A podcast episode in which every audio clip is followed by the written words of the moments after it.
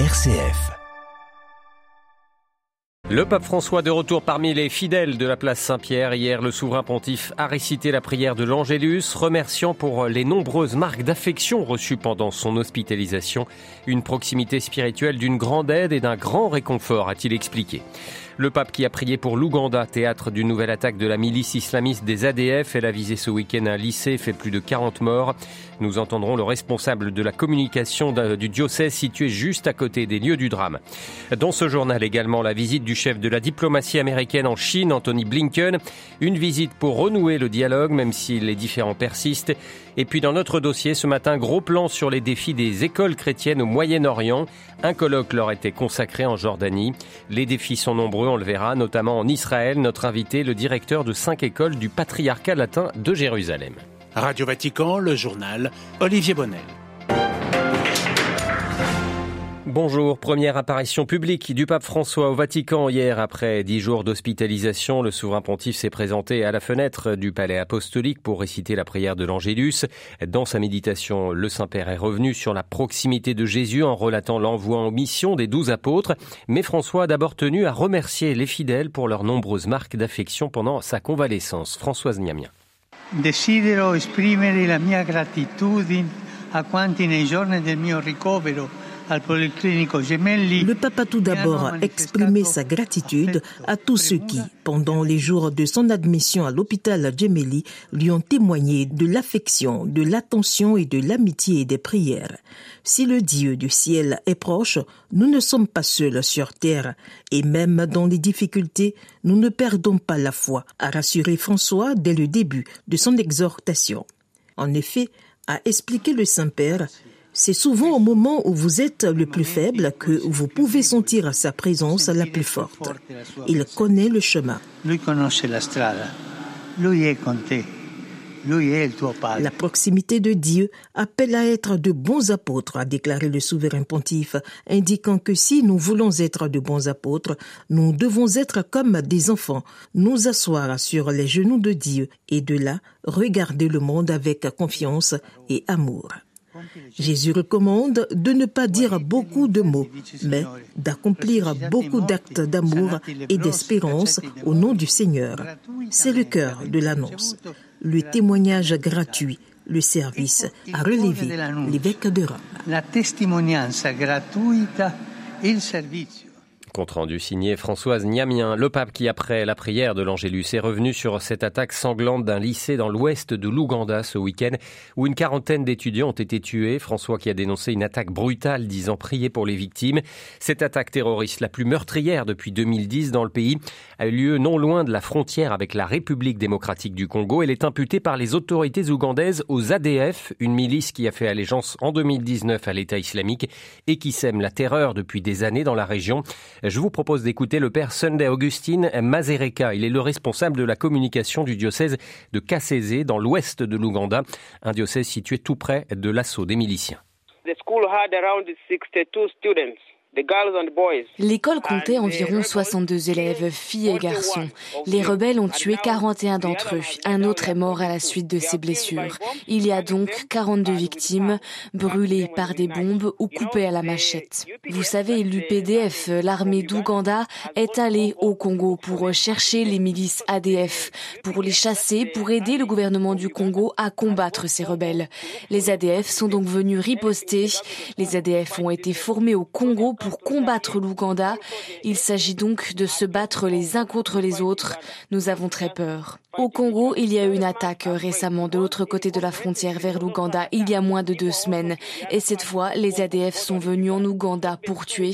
Et cette fois, ils ont attaqué une école. Les gens ont très peur à la fois à la frontière de la RDC et en Ouganda. Et même les Congolais ont peur. Il faut des pourparlers de paix. Il faut réunir les différents groupes pour qu'ils parlent, partagent et se mettent d'accord. Sinon, les gens meurent et les armes ne résolvent rien. Des propos recueillis par notre consoeur du programme anglophone Linda Bordoni. Les Maliens étaient appelés à voter par référendum hier sur la future constitution du pays, un texte qui renforce notamment les pouvoirs du président et ménage les militaires au pouvoir depuis le coup d'État de 2020. Les résultats devraient être connus dans les 72 heures, mais la participation semble déjà relativement faible. Le Mali où la junte a demandé le week-end dernier le départ de la MINUSMA, la force de l'ONU présente dans le pays depuis 10 ans, la jugeant inapte à assurer la sécurité. Deuxième jour ce lundi de la visite du secrétaire d'État américain Anthony Blinken à Pékin. Une visite prévue en février dernier mais qui avait été annulée in on s'en souvient, en raison de l'affaire du ballon espion chinois découvert au-dessus euh, des États-Unis. Une visite qui est surtout l'occasion de revenir à la table des discussions.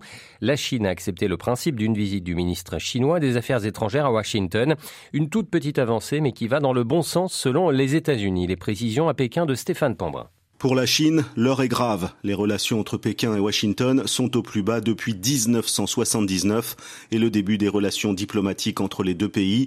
Déclaration dimanche soir du ministre chinois des Affaires étrangères à l'issue de son entretien avec Anthony Blinken. La question de Taïwan est au cœur des divergences et pour Pékin, c'est à Washington de faire le premier pas. Wang Wenbin, porte-parole du ministère chinois des Affaires étrangères. Nous espérons que les États-Unis avanceront dans le même sens que la Chine afin de supprimer les obstacles et créer les conditions favorables au développement des relations sino-américaines. Pékin demande la levée des restrictions à l'exportation en Chine de technologies liées aux semi-conducteurs et l'arrêt des ventes d'armes américaines à Taïwan. L'enjeu de cette visite qui se poursuit aujourd'hui est donc surtout de poser les bases d'un dialogue alors que l'année 2024 promet d'être très tendue avec des élections prévues à Taïwan et aux États-Unis. Stéphane Pambrin à Pékin pour Radio Vatican. Et les médias d'État chinois qui réaffirment ce matin que la Chine ne fera aucun compromis sur Taïwan, Pékin et Washington qui doivent choisir entre coopération ou conflit, commentent les autorités chinoises. L'Australie se dirige vers une reconnaissance des droits des aborigènes. Le Sénat australien a donné son feu vert aujourd'hui pour organiser un référendum. Il permettrait à ces communautés autochtones d'être reconnues par la Constitution. Il pourrait être, euh, ces aborigènes pourraient être consultés également par le gouvernement lorsqu'une loi a un impact sur leur milieu de vie, ce qui n'était pas le cas auparavant. De nouvelles frappes sur la région russe de Belgorod, située à la frontière avec l'Ukraine. Sept personnes, dont un enfant, ont été blessées selon le gouverneur régional.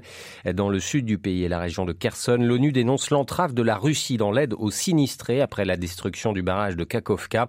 Le gouvernement de la Fédération russe a refusé jusqu'à présent notre demande d'accès à des zones temporairement sous son contrôle militaire, a regretté la coordinatrice de l'ONU en Ukraine. De nouvelles tensions en Israël où Benjamin Netanyahu a annoncé hier son intention de faire voter dans la semaine plusieurs mesures de sa très décriée réforme de la justice, une réforme qui provoque depuis six mois l'un des plus grands mouvements de contestation de l'histoire du pays. L'annonce du Premier ministre israélien a lieu quelques jours après que l'opposition a déclaré suspendre sa participation aux négociations visant à trouver un compromis. Lucas de Villepin à Tel Aviv. Nous nous réunirons cette semaine et commencerons les mesures pratiques. C'est par cette déclaration que Benjamin Netanyahou a ouvert le Conseil des ministres hier, sans donner plus de détails. Le chef du gouvernement israélien entend faire avancer sa réforme de la justice coûte que coûte, tant pis pour la recherche d'un compromis. Benjamin Netanyahou change donc de stratégie, car depuis deux mois, des négociations se tenaient avec l'opposition pour trouver une entente autour de cette refonte du système judiciaire, jugée dangereuse pour la démocratie par beaucoup d'Israéliens. Devant l'absence d'avancée, Yair Lapid et Benny Gantz, les deux principaux leaders de l'opposition, ont gelé les pourparlers la semaine dernière. D'après eux, Benjamin Netanyahou n'est pas réellement ouvert à la discussion. Mêmes accusations à leur égard du côté du Premier ministre, qui veut donc reprendre le vote de la réforme au Parlement, quitte à relancer le mouvement de contestation. Samedi soir, 100 000 personnes sont descendues dans les rues de Tel Aviv contre la réforme, et avec ce nouveau rebondissement, il devrait être encore plus nombreux le week-end prochain. Lucas Deville, Tel Aviv, Radio Vatican. Genève accueille ce lundi une conférence parrainée par l'Arabie Saoudite, conférence pour tenter d'acheminer mieux l'aide humanitaire au Soudan. Le Soudan où une nouvelle trêve de 72 heures est entrée en vigueur hier entre l'armée régulière commandée par le général Al-Bourhan et les paramilitaires des forces de soutien rapide du général Mohamed Hamdan Daglo. Les deux camps qui se sont engagés à cesser tout mouvement pour laisser passer l'aide humanitaire dans ce pays d'Afrique de l'Est, l'un des plus pauvres de la planète.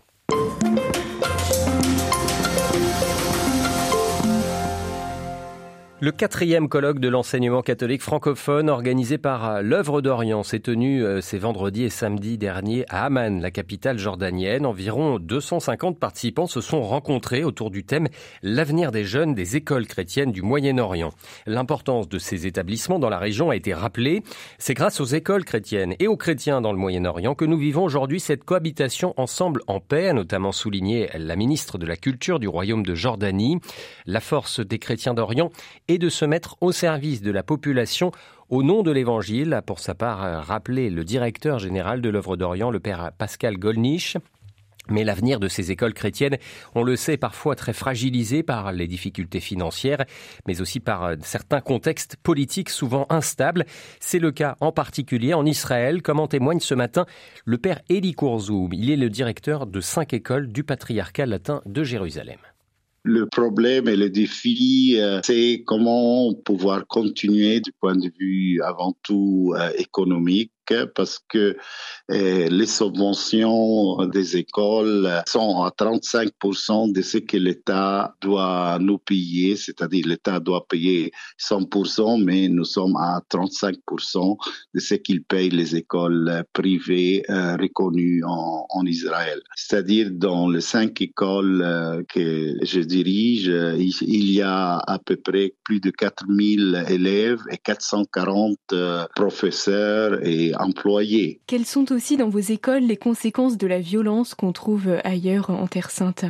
J'étais à Jaffa de Nazareth, village à côté de Nazareth, pour la remise des diplômes euh, de 43 jeunes qui finissent l'école. Mais la semaine dernière, cinq personnes, dont un jeune de 15 ans ont été tués à cause de la violence. Alors, le message de l'espérance, le message d'un avenir meilleur devient pas clair. Mon message, c'était, voulez-vous vous aussi euh, vous en aller? C'est que Jésus a dit aux apôtres dans le chapitre 6 de Saint Jean, ces élèves qui quittent maintenant l'école, est-ce qu'ils vont partir et oublier tous les enseignements euh, qu'on a essayé de leur donner comment essayer de tenir ce message euh, qu'on a donné pendant toutes ces années et qu'il essaye de vivre avec toutes les difficultés du point de vue politique, soit du point de vue social, soit économique. Euh, voilà, c'est un grand défi. Que pouvez-vous encore attendre de la part du gouvernement? On essaye de faire entendre notre voix. Quand même, on est une minorité, minorité 30 000 élèves dans les écoles euh, chrétiennes.